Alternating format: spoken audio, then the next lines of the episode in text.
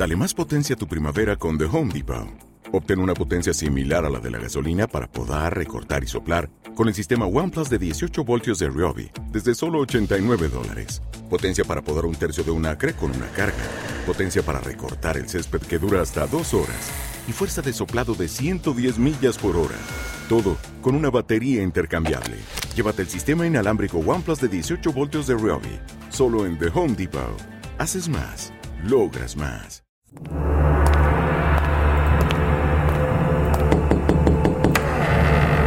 Adelante. Pasa.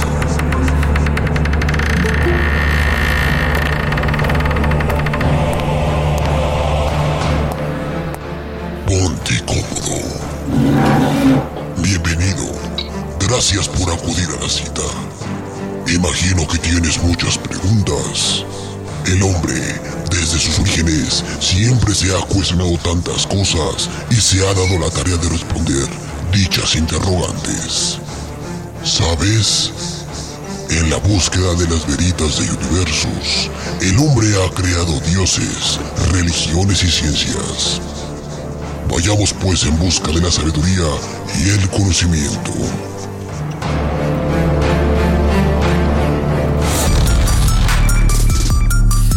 Así es, ya lo teníamos olvidado un par de programas, pero ya está aquí el maestro Don Veritas de Universus, Asmisael Montenegro de Lerx. ¿Cómo estás, amigo? Mi querido Alejandro Polanco, buenas noches. ¿Cómo te encuentras? Qué milagro, qué gusto volverte a escuchar por estos lados en Now Music Radio. ¿Cómo va todo? Bien, hasta ahorita bien. Oye, este, yo sé que fue el día de ayer tu cumpleaños, pero al aire te quiero felicitar y preguntarte cuántos cumples. Bueno, pues eso es una incógnita que va a quedar para toda la gente de Now Music Radio. Digamos que estamos hablando de Polancomania, eh, de trigésimo aniversario y algo más, algo más, algo más, por ahí. Se va a quedar en, en- en incógnita, amiguito, pero te agradezco. ¿Sí te llegó el kit que te mandé de Farmas del Ahorro? Sí, efectivamente, me, me- me llegó el kit ya de, del omeprazol, todo esto. Sí, ya, ya me llegó. Este. pues sí. ya estamos dentro del club, amigo. ¿Qué te puedo decir? Tú, tú creo que desde antes, ¿no? Sí, la verdad es que sí. Sí, pues sí, sí, sí. Pues yo te lo voy a negar. ¿Para qué lo vas a negar, efectivamente? No, pero nos la pasamos muy bien ayer. La verdad es que eh, por ahí emitimos un mensajito con, eh, con causa social, si lo quieres llamar así. eh, un mensaje bastante eh, importante para toda esa gente que tiene contemplado salir pues en esas fechas de Semana Santa y pues esperemos que no lo hagan. La verdad es que no, no está tan padre hacerlo y pues por eso decidimos ahí compartir un mensaje, pero les agradezco a toda la gente que se tomó la molestia y aprovechando de tu espacio, Asmisael, ¿no? A toda la gente que se tomó ayer la, la molestia de dejar su felicitación, pues muchísimas gracias. Nos la pasamos muy bien, que es lo importante, solos encerrados, pero con salud, que es lo importante, amigo. Qué bueno, me da mucho gusto. Oye, mi queridísimo Misael, eh, pues dinos que a qué se debe el gran honor de tu visita en este espacio, porque parece ser que traes un tema bastante interesante de una famosa banda que ha estado dando mucho de qué hablar últimamente, eh, porque se ha metido por ahí en... Les platico rápidamente cómo está el, contexto. Eh, recientemente el cantante Eminem, el rapero Eminem, pues está siendo víctima de señalamientos por parte de algunos usuarios de esta famosa red llamada TikTok por eh, algunos contenidos en sus letras en canciones con Rihanna. ¿Y a qué va todo esto? Pues bueno, eh, que, Eminem eh, está siendo pues víctima de este tipo de, este fenómeno o cultura de la que hablábamos el martes de la cancelación. Y alguien, otro colega suyo, tuvo a bien meterse en esta conversación y opinar al respecto. Y es justamente de quien vamos a hablar, no de Eminem, sino de la persona que opinó, de esa persona y de su banda en general, ¿no, Asmisael? Sí, exacto. De hecho, esta banda eh, americana, oriunda por allá de Iowa, que por cierto es el homónimo de su primer disco, si no me equivoco. Sí, exactamente. Estamos eh, hablando de Slipknot. Exactamente. Esta banda que en sus inicios fue catalogada como de new metal, pero eh, no sé si ya haya bajado de categoría o qué onda, pero si tú lo buscas en Wikipedia aparece como una banda de metal alternativo. O sea, dices metal alternativo, pues eh, no creo, ¿eh? Sí, no, al principio, al principio como que sí, sí iniciaron como muy rudos y con el paso del tiempo como que se ha modificado. Es que tú sabes que hay muchísimos géneros musicales, Asmisal, y de repente los van cambiando y los que pensábamos que eran un género musical, ahora resulta que no son eso, son, son otra cosa completamente distinta. Pero que estuvieron dentro del metal es un hecho, ¿no? Sí, exacto. Y bueno, ya un poquito en forma y a, lo que nos atañe el tema de hoy. Eh, el vocalista, creo que eh, lo que fue, lo que es el ha sido su baterista y el, si no me equivoco, fue un guitarrista que lamentablemente perdió la vida hace unos años. Son tres de los miembros de esta banda que más polémica han, desatado, cada uno a su manera, pero en su caso el vocalista es de Corey Taylor. Sí. Es el que más polémica ha desatado de los inicios de la, porque de hecho pues la, la, gran mayoría de las letras han sido coescritas entre él y otros miembros de la banda. Esta banda de vamos a dejarlo en New Metal, porque creo que entra en esa categoría, como lo, comenzó en sus inicios por allá. Este, fíjate que ya tiene un rato, somos rucos, o sea. Sí, amigo, ya eh, iniciaron. en el 95. Sí, noventas, finales de los noventas. Un titipuchal de años. Sí, sí, sí, tiene bastantito esta, esta banda. ¿Con el qué? Cuando en aquel tiempo, pues, eh, eh, perdón, cuando en aquel tiempo Ajá nos está en pleno apogeo, por ejemplo, Limp Bizkit, Korn, Linkin Park, Ramstein, por ejemplo, y bueno, aparece en escena esta banda de Slipknot con estos eh, enmascarados que eran sumamente la novedad, ¿no? En, su momento, pues simplemente tenía unas máscaras eh, extrañas que nos recordaba mucho la película de la masacre de Texas a Letterface. Sí, amigo, ¿cómo no? ah, ¿no?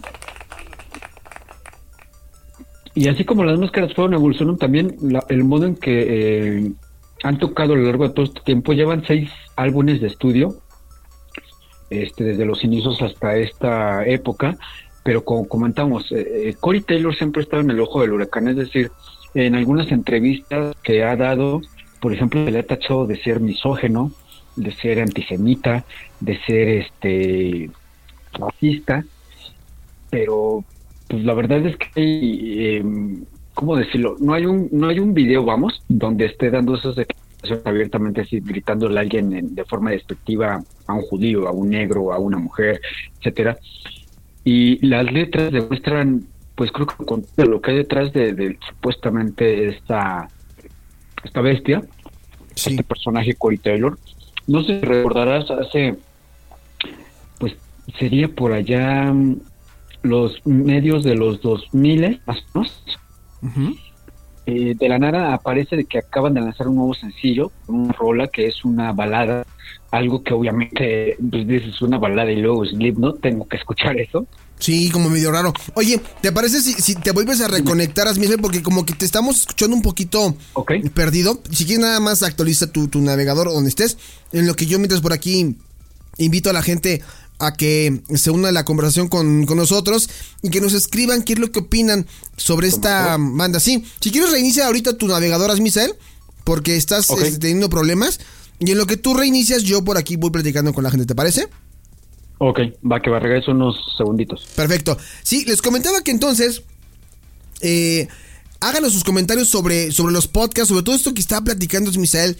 Si ustedes conocían la historia de, de, Slipknot y de Corey Taylor, que para mí, y ahorita como lo comentabas, Misael, era una época en la que el new metal estaba todo lo que daba, pero no, no, estábamos muy acostumbrados a la música que, tocaba. O sea, escuchar Slipknot pues era como, como algo muy raro, ¿no, Misael? O sea, los que escuchaban Slipknot eran, eran banda pesadona. Sí, exactamente, eran banda pesadona y, comentaban, no sé desde qué momento se empezó a perder la, señal, pero te comentaba que las letras, eh, generalmente las letras hablaban mucho de, esa parte eh, lucha familiar. Sí. Por ejemplo, White and Blade. Uy. habla mucho de eso, es una rola que pega como martillo en la cabeza. Sí, sí, sí. Incluso ahorita me estoy acordando que hace un par de días, si no me equivoco, una semana, vi por ahí en internet que una, una chavita de Estados Unidos, como de ocho años más o menos, hizo precisamente el cover de esa rola junto con sus compañeros de escuela. Está súper el video. Dices, eh, volvemos a tener fe en la humanidad y el metal no está muerto. Sí. Pero bueno, perdón, perdón que me esté saliendo del tema. Te comentaba, mira, hablar de Corey Taylor es hablar realmente de un personaje tanto musicalmente como emocionalmente y también eh, humanamente. ¿Por qué me voy tanto a lo humanamente? Bueno, en una de las pocas entrevistas, eh, digamos que serias, de hecho, si no me equivoco, fue de las primeras entrevistas que dio Corey Taylor sin usar una máscara, es decir, no era el personaje, era tal cual Corey Taylor, digamos que al desnudo. Sí pues empieza a comentar cosas que uno no se imagina, como por ejemplo que tuvo una niñez muy fuerte, muy dura, que creció sin padre, que conoció a su padre ya hasta que él era un adulto y que lo conoció de una manera muy extraña, prácticamente tocaron a su puerta y le dijo, hola, yo soy tu papá, 30 años eh, después. Y creo que parte de, todo esto que ha vivido lo vemos, eh, platicamos hace rato en, las letras, y creo también en, en todos estos eh, pues escándalos, vamos a llamarlo de esta forma, en los que se ha metido el buen Corey Taylor y que forman parte un poco como de, leyendas, de mitos dentro de la, música y dentro de la, banda de Slipknot. Por ejemplo, eh, en el 2001, mientras grababa las letras para el disco de Iowa, el homónimo, su, su segundo álbum de la banda, eh, dicen por ahí que Corey Taylor no podía cantar la canción del mismo nombre porque no se concentraba como él quería, es decir, perdía la concentración a media grabación Así que, ¿qué fue lo que hizo? Pues buscó por ahí eh, un poco de inspiración. Sí. Eh, mientras el productor se ausentó un momento, es decir, me imagino que fue a cambiar la cita o la cinta, perdón, o algo hizo, pues resulta que Cory agarra, se, se, desnuda, rompe un vaso de, vidrio que estaba por ahí y con los trozos del vidrio se comienza a hacer heridas en, en, el cuerpo, es decir, se comenzó a infligir dolor. Wow. Regresa el productor y pum, la canción queda en una sola, en una sola esta pasada, ¿no? Algo muy raro. Es, es muy raro. De hecho, como te comentaba, él tuvo una infancia muy dura.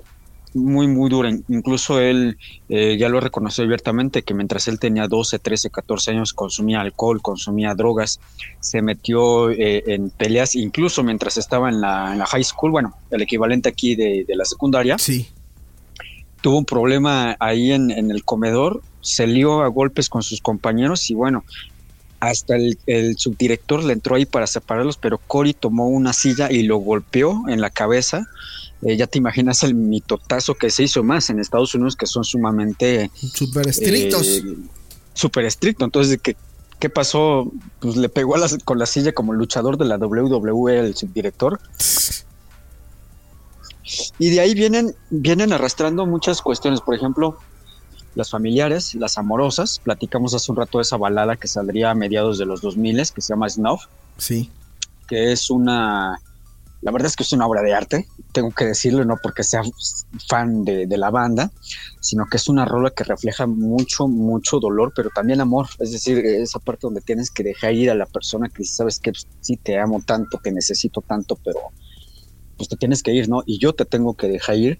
Incluso Cory habló en muchas entrevistas acerca de esa canción que fue inspirada en, en algo que le sucedió en la vida real y que en lugar de salir al escenario y gritar, desgarrarse la garganta como con las otras canciones y romper las guitarras y la batería y todo ese rollo, él trató de hacer una especie de sacrificio, de hecho lo llaman sacrificio de alma o de espíritu, no sé si esté mal traducida la, la, la palabra. Sí en donde sacar todo ese dolor, pero no de una forma destructiva, sino de una forma, pues un poco más, eh, eh, vamos a decirlo, artística. Pero esta, esta forma de sacarlo, pues creo que ha sido la única, porque de hecho él fue detenido en, varias ocasiones por hacer destrozos en los hoteles donde se han quedado, e incluso por ahí hubo un, eh, pues un intento de suicidio en donde estuvo a punto de aventarse desde un octavo piso, si no es que la que en ese momento era su esposa Scarlett, eh, pues eh, comenzó a hablar con él, lo empezó a, convencerlo, le recordó que tenía una familia, que había muchas personas que dependían de él, etcétera. Y bueno, pues al final de cuentas Cory estuvo a nada de aventarse, aventarse, perdón, hasta que pues corrieron y lo auxiliaron. creo que esto lo hemos visto eh, de una manera, esto que vamos a platicar ahorita de una manera este, graciosa, eh, por el mismísimo Marilyn Manson. En muchos de sus conciertos hemos visto que se pelea, por ejemplo, con el guitarrista, con el bajista, pero todo es parte del show, ¿no? Es decir, todo está fingido. Sí, sí, sí. En una ocasión sucedió este Cory con uno de sus eh, músicos este clown. Sí, exactamente.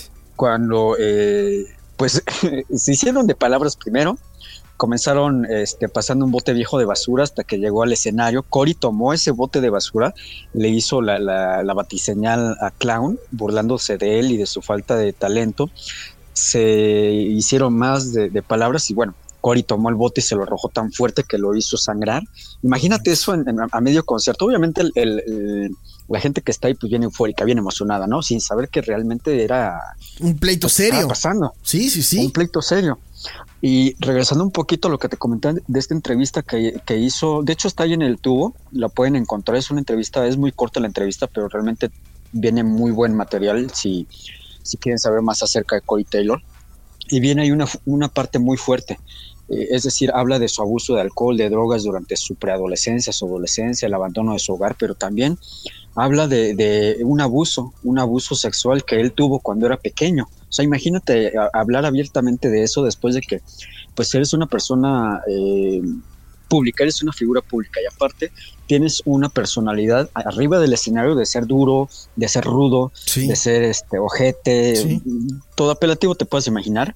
Y de repente este tipo te dice, bueno, pues es que yo fui abusado de niño. Cuando yo tenía 10, 10 años, había un chico de unos 16, 17 años que eh, tenía su estilo, yo me, le pegaba a él, trataba de aprender de él y bueno, en algún momento pues él abusó en repetidas ocasiones de, mí y él mantuvo guardado ese secreto nueve años, decía hasta los 19 años le contaría a sus amigos y a su familia el abuso que él había sufrido. Entonces es un, es un golpe emocional, psicológico muy fuerte el estar guardando ese secreto durante nueve años y creo que eso también eh, lo vemos en, muchas de sus letras, por ejemplo en la de Psychosocial, un poco de esta parte no autodestructiva y también instar a, destruir eh, lo que te rodea para sacar esa, esa furia. Y bueno, hablando un poquito más de lo, que es broncas con otras bandas sabemos que siempre han existido, que siempre es un clásico, por ejemplo, es un clásico. Metallica versus Iron Maiden, eh, Eminem versus este ¿qué te gusta? 50 Cent, este Doctor Dre, bueno, etcétera, etcétera, ¿no? En el caso de, Slipknot y más más en el caso de, de Corey Taylor, eh, en una entrevista para la revista de Karen, Corey leyó una carta que le había escrito Fred Durst, el vocalista de Limp Bizkit, en la que aseguraba que los fans de Slipknot eran una sata de estúpidos. Sí. Entonces, eh, eh, en ese momento, Corey ya había, tenía una, una banda alterna que, no tocan tan rudo como en Slipknot, que se llama Stone Soul. Sí. Eh, entonces él rompe la carta y asegura que Limp Bizkit no era más que una mala jugada de la música. Quizá lo peor que le pudo haber ocurrido a la música desde las Spice Girls. Sí, eso e incluso lo, lo, le di, ¿no? Pues, Sabes que vámonos para afuera, quítate la chamarra y vamos a darnos, ¿no? Obviamente el pleito nunca se dio, igualito que el pleito entre, entre Alfredo Adame Carlos y Fantasmas y Carlos Trejo, todo, todo quedó nomás así, pero mientras, y, no, y trascendió, o sea, la, bronca no fue nada más el teatrito que se aventaron ahí entre dimes y diretes, sino que la bronca trascendió entre fans de Limp Bizkit y fans de Slipknot, que sí hubo altercados en algunas partes, que se veían con la playera de Slipknot y de Limp Bizkit y pues ahí se agarraban a trancazos, siendo que pues no era tanto su bronca, ¿no? Sí, sí, sí.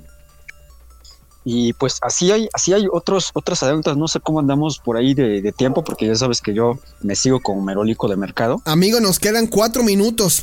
Para que nos cuentes una de las más importantes de, de, Corey Taylor, que ha sido todo un fenómeno en Slipknot.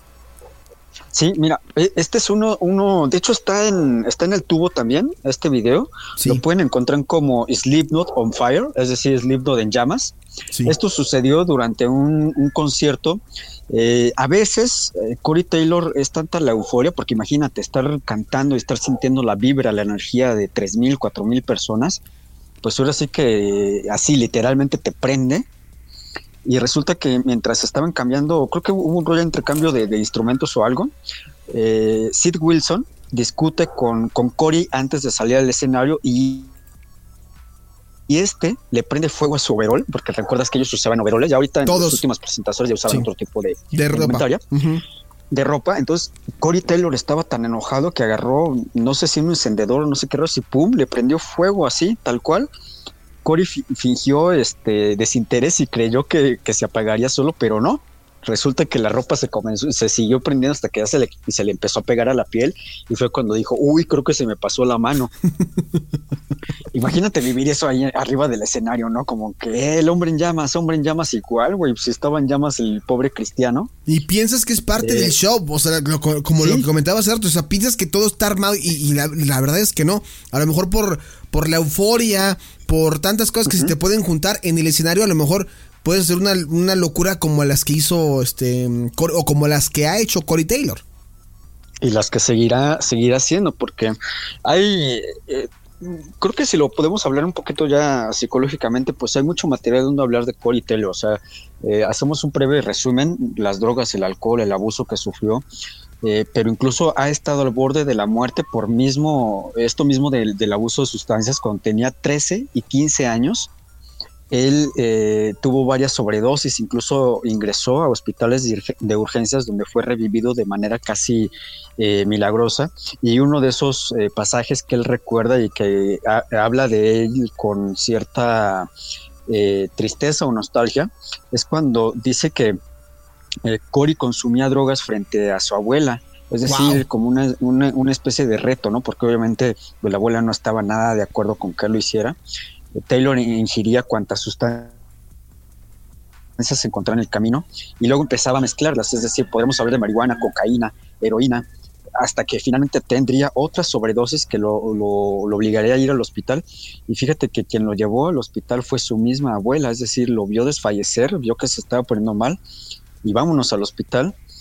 Y bueno, pues ya por último hay uno, uno de los datos un tanto curiosones por acá y creo que más perturbadores de, de Corey Taylor, perdón, es que eh, Cory, es admirador de varios este, ramas o corrientes del metal. Una de ellas, como tú bien sabes, es el glam metal. Sí. Entonces, cuando él cantaba algunas canciones de, de Dokken, pues eh, él trató de llegar a esa a la nota más alta, porque bueno, el glam, glam metal se compone no, no, solamente por la vestidura eh, femenina, sino que las notas que se alcanzan también son sumamente agudas. Entonces, mientras él trataba de llegar a esa, a esa nota, fue tanto el, el, estrés, el esfuerzo, no sé cómo definirlo, que se le reventó un testículo. Ah, no manches. la condenada escena. Así, no bueno, evidentemente, eh, bueno, esto era una broma, pero los medios lo dieron por hecho ocasionando que la banda la misma banda a la que él estaba haciendo una especie de cover y le, hiciera una un video donde le deseaba una pronta recuperación y, etcétera, hasta que bueno, no salió por ahí la, su novia, la que en aquel entonces era su novia, Alisa Doe, a desmentir totalmente eso de que se le había reventado un testículo. imagínate. De una manera genial diciendo, no, Corey Taylor tiene dos testículos, es más, se los chupé ambos esta mañana, fue la declaración que dio esta mujer. No, qué fuerte. No, digo, pues para aquel entonces ese tipo de declaraciones pues no eran muy controversiales, ¿no? Sí, estamos hablando de que era obviamente otra otra época y bueno, pues ya como el último último dato de así bien enfermote de, de, este rollo de Corey Taylor, que creo que no es el último, en algún momento nos va nos va a dar este más de qué de qué hablar. Sí. Fíjate que en una de sus presentaciones que tuvo, eh, en un concierto en Bélgica hace exactamente 20 años, por allá de los 2000, eh, Cory sufría de un malestar estomacal poco usual, que aquí le llamamos el córrele que te alcanzo. No obstante, pues él decidió así subir al escenario como si nada ocurriera y de pronto, pues eh, lo alcanzó aquellito y pensó que solamente se trataba de, de un rechinido de tripas que puedes liberar suavemente. Y bueno, liberó la presión y pues resulta que no era eso, no era, no era helio lo que estaba sacando, sino que se defecó ahí en el escenario, es decir, eh, se tuvo que aguantar obviamente porque el show estaba comenzando y para disimular, para disimular todo esto pidió al público que brincara a su llamado, pero al hacerlo y saltar con ellos no pudo contener y siguió defecando en el escenario. ¡Guácala! No, hombre. Híjole. Después de show, nadie se le quiso acercar. Sí, no, pues sí te creo completamente. Es decir, generalmente cuando terminas un show, pues las groupies, la, banda se ponen ahí a beber, a celebrar. Nadie se le acercó a Cory hasta que finalmente pues lo, lo, mandaron a bañar a que se cambiara de ropa. Sí, no, pues es que imagínate lo, lo impresionante que debe ser. Y como esos artistas a muchos les ha pasado, a Cristina Aguilera le pasó en algún momento que mientras. algo que ahorita que, que contaba lo de los, los, tonos, Cristina Aguilera en un funeral eh, está cantando y de repente pues un, líquido sale de su falda. Todo mundo intuyó que se trataba de que pues, eh, Cristina Aguilera se encontraba en su periodo y que pues por tanto esfuerzo pues eh, se, mm, salió este líquido de, la falda de Cristina. Digo, puede pasar y pues somos humanos, son artistas y pues es normal, pero el caso de Corey Taylor, eh, pues yo creo como dices tú, habrá mucha, mucha tela de dónde cortar y hablar sobre este polémico eh, líder y vocalista de Slipknot, ¿no, Asmisael? Sí, de hecho, hace unos días anunció que está preparando, cuando pase obviamente todo este rollo del coronavirus, sí. que está preparando un show masivo que va a ser totalmente espectacular. Entonces, pues hay que irnos preparando. Bueno, quién sabe si llegara a nuestro país, pero mientras exista el streaming, pues igual y se podrá disfrutar de todo esto. Pero conociendo a Cory y obviamente a, a la banda Slipknot, pues yo creo que sí será algo que nos dará de qué hablar un buen rato. Pues ahí está, mi queridísimo Misael Montenegro hablando de la vida de Corey Taylor y de pues los polémicos escándalos en los que se ha visto envuelto algunos muy eh, increíbles de escuchar y otros pues eh, no nos sorprenden tanto por la forma en la que es. Amigo, te mando un fuerte abrazo. ¿Cómo te pueden escuchar? Que te escuchen en tu programa. Sigues ya en Veritas de Universos, ¿no? Claro que sí, estamos en vivo los días lunes en punto de las 6 de la tarde a través de la página www.circulador.org diagonal radio o en la fanpage de, eh, de Facebook, Veritas Day Universus, en Instagram, Lord-Asmisael y en Twitter como arroba Asmisael. Síganlo y en verdad, para que escuchen temas buenos, arma buenas tertulias y buenas Misael Montenegro, eh, platicando muchas cosas que tienen, que tienen también que ver con, con la historia y síganlo en sus redes sociales. Y bueno, pues amigo, yo te agradezco muchísimo. Eh, ahí nos estamos eh, comunicando para más temas, más verdades del universo. ¿Te late? Claro que sí, también te agradezco a ti el espacio que me brindas aquí en Now Music Radio. Amiguito, te mando un fuerte abrazo, cuídate mucho. Hasta luego, cuídate también.